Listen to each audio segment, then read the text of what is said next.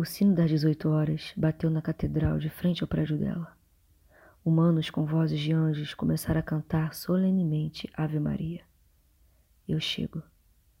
Ela está recostada no divã das lamentações, completamente nua e aberta para mim.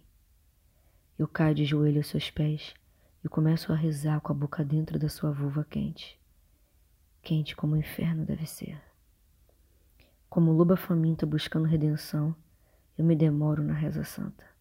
Quanto mais intensifico minha prece, mais ela se agrada do meu clamor. Falo em línguas estranhas, dançando com ela dentro do seu templo negro que eu tanto venero. E penetro minhas mãos com fervor, buscando alcançar o líquido que me dará a santificação.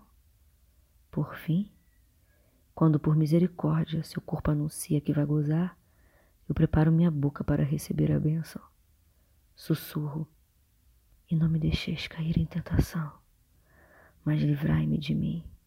Amém. Não há nada mais profano que amar uma mulher, e nada mais sagrado que possuí-la. Profana é um texto de Priscila Gomes para uma ação do coletivo Elas Tramam. Escute as mãos, escute